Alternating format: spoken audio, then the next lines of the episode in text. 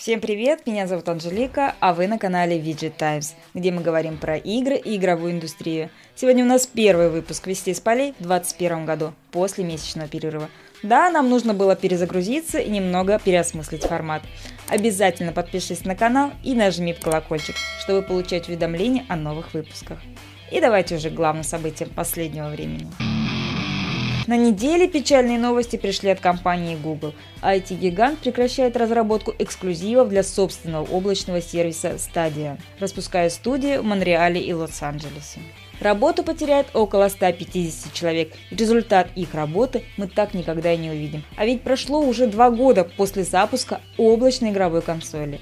К счастью, на данный момент это еще не полное закрытие стадии. В Google рассчитывают поддерживать платформу, привлекая сторонних разработчиков как на разработку эксклюзивов, так и на портирование уже вышедших игр. Причин закрытия две. Сервис оказался не готов к работе в условиях не самого скорострельного интернет-соединения, которое есть у большинства пользователей, а качество картинки не дотягивало до 4К. Вдобавок, далеко не все пользователи согласились платить full прайс за игры, оплачивая при этом подписку на сервис. Мало кто верил в успех стадии во время анонса и запуска, но все же тенденция грустная. 21 век, а мы все никак не можем уйти от необходимости покупки ящиков полисборников под нашими телевизорами. На прошлой неделе мы поговорили с разработчиками из студии Respawn Entertainment.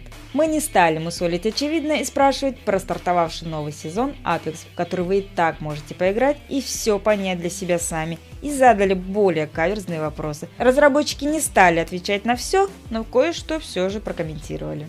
Первый вопрос – с какой другой франшизы разработчики Apex хотели бы создать кроссовер? Ответ оказался неожиданным. Super Smash Bros. Лично я слабо представляю, как персонажи милых файтингов Nintendo могут оказаться на кровавой арене Apex Legends. Хотя звучит неординарно. Второй вопрос заинтересует фанатов игры. Не секрет, что летающий город Олимп был на ура принят сообществом, поэтому следующую карту игроки хотят столь же интересную – так вот, похоже, что на данный момент о новой карте разработчики все же не думают. По словам дизайн-директора Respawn Джейсона Маккорда, новые карты студии делают не просто так, а только когда разработчики ясно понимают, как нужно изменить ощущения игроков. Каждая новая карта Apex коренным образом меняла опыт игроков и приносила удовольствие. И так будет и в будущем, по его словам. Еще мы задали вопрос о том, появится ли в игре когда-нибудь оружие ближнего боя, но на этот вопрос нам отвечать отказались. По ссылке в описании можешь найти полную расшифровку нашего небольшого интервью с прямыми цитатами разработчиков. Ушедший 2020 в игровой индустрии оказался богатым на скандалы, крупные релизы, громкие взлеты и падения. Мы на VG Times не могли просто отпустить старый год в историю и подвели масштабные итоги, предложив всем нашим читателям проголосовать по 22 номинациям. Некоторые итоги я хочу огласить прямо сейчас. Итак, победителем сразу в 8 номинациях стала Киберпанк 2077. Причем, что интересно, она одновременно стала игрой года и главным разочарованием года. Не могу сказать, что победа игре досталась большинству. Оба результата около 40% голосов. Но могу сделать вывод, что игру любят и ненавидят одинаково. Во всяком случае, другой громкий релиз года The Last of Us Part 2 оказался в этих рубриках сильно позади со своими 20% голосов. Впрочем, новое детище Naughty Dog все же победило в номинации «Лучший экшен года» и получила приз зрительских симпатий как лучшая ЛГБТ-игра. Что касается игры, которая получила самую большую поддержку среди игроков, то это Mafia Definitive Edition. Она набрала почти 50% голосов в номинации «Ремастер года» в конкурентной борьбе с ремастерами третьего Resident, Demon's Souls, Black Mesa и седьмой финалки. Самое жесткое соревнование случилось в номинации «Лучший женский персонаж». Тут в равной борьбе схлестнулись Джуди из Cyberpunk 2077, Джилл из Resident Evil 3, Тифа из Final Fantasy VII и Элли от все той же Last of Us. Результат оказался предсказуем. Свою догадку проверяем в статье, ссылка в описании. А теперь к хорошим новостям недели. В этом году выйдет следующая часть Battlefield. Разработку проекта подтвердил глава Electronic Arts Эндрю Уилсон. С его слов, студия DICE разрабатывает новую часть вот уже несколько лет и даже опережает внутренние планы. Поэтому анонс состоится весной, а релиз осенью этого года. Заявлено, что игра по полной использует возможности консоли текущего поколения и предложит масштабные битвы с огромным количеством игроков на картах беспрецедентных масштабов. Сохранится разрушаемость окружения. На новый уровень выйдет оружие, боевые машины станут круче. Сеттинг игры после Первой и Второй мировых войн вернется к чему-то более современному. Что ж, пока звучит неплохо. На неделе BioWare анонсировала дату выхода, цену и системные требования долгожданного переиздания космооперы Mass Effect. Сыграть в обновленную трилогию можно будет начиная с 14 мая, а сборник в нашем регионе обойдется в 3500 рублей на PC и около 5000 рублей в PSN и Microsoft Store. А еще мы посетили закрытую онлайн-презентацию BioWare и пообщались с разработчиками, узнали много интересных подробностей напрямую от команды. Вот что они нам рассказали. Например, что переход с третьей на четвертую версию Unreal Engine не был простым из-за радикальных изменений движка. Пришлось переделать все сцены на движке, обновить наборы текстур и систему частиц. Добавили поддержку 4К, HDR, глубины резкости, рассеивание света под кожей и другие эффекты. На консолях текущего поколения PS5 и Xbox Series X ремастер работает в 60 FPS в 4К. Быстрые загрузки в комплекте на всех платформах. Исходя из показанных сравнений, качество моделей персонажей действительно выросло, а на их одежде или броне появились новые детали.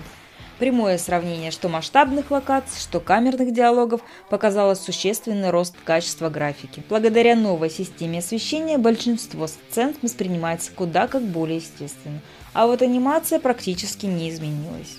Что отдельно порадует, так это сохранение визуальной стилистики оригинала. Ваши воспоминания о Наверии, Илосе и Цитадели не пострадают. А вот как изменится сюжет, концовка, диалоги и что разработчики сделали с геймплеем, читай в полной версии статьи на сайте VG Times. Ссылка также будет в описании под роликом. И еще один заметный эксклюзив нашего сайта за минувшее время. Мы один на один поговорили с Фумихико Исудой, одним из ведущих разработчиков Нио. Ссылка на интервью также в описании. Из него ты узнаешь, когда ждать Нио 3. Как авторы пришли к идее Ниндзя Гайден задолго до Dark Souls и каких боссов в Нио Ясуда-сан любит больше всего. А я расскажу о том, что лично мне понравилось в интервью. По словам Исуда Сана, самое большое впечатление среди игр 2020 года на него оказала Ghost of Tsushima. Особо его впечатлило то, что вполне историческая достоверная игра про Японию была сделана разработчиками не из Японии и не японцами. Мне действительно понравилось, и меня на самом деле поразила Ghost of Tsushima. Это вполне исторически достоверная игра про самураев, была создана разработчиками не из Японии и не японцами. Другой интересный вопрос от нашего журналиста касался возможности выхода игры на основе русской мифологии за авторством Исуда Сана. Ранее он признался, что хочет сделать игру по мотивам сказок и фольклора ирландских кельтов. А нам было интересно узнать, возможно ли все то же самое, но только с Бабой Ягой и Кощеем Бессмертным. Я слышал про русский фольклор. В основном это касается монстров. То, что хорошо известно во всем мире. Например, Баба Яга. В целом, мне более интересен, и я гораздо лучше знаю сказки и фольклор ирландских кельтов. Я не против посетить Россию или, в частности, Москву в поисках вдохновения для своих проектов. Когда ситуация в мире, конечно, будет намного спокойней. Маэстро ответил, что слышал про русский фольклор краем уха и в основном про характерных монстров. Ничего особенного, только то, что хорошо известно во всем мире. Но в целом ему все же более интересен, и он гораздо лучше знает сказки и фольклор кельтов. В такие времена живем. Голландцы делают игры про японцев, а японцы про кельтов. На этом с новостями видеоигр все. Больше у нас на сайте на VG Times. Там, кстати, еще и клевые статьи есть. Настоящим хедлайнером всего января была новая часть Resident Evil. Многих игроков покорил необычный сеттинг и место действия The Village, а также гигантских размеров вампирша Леди Димитреску. Какие монстры будут в игре, чего ожидать от сюжета, какие издания выйдут на рынок, все самое важное собрали в одной статье – Ссылка в описании. И в завершении рекомендую интересный топ. Российская игровая индустрия не вся погрязла в мобилках и ММО. Есть и классические проекты для консолей и PC, На вскидку вспоминается Atomic Heart и King's Bounty 2, а всего мы насчитали 15 игр. Подробнее в полной версии в статье. На этом все. Пока-пока.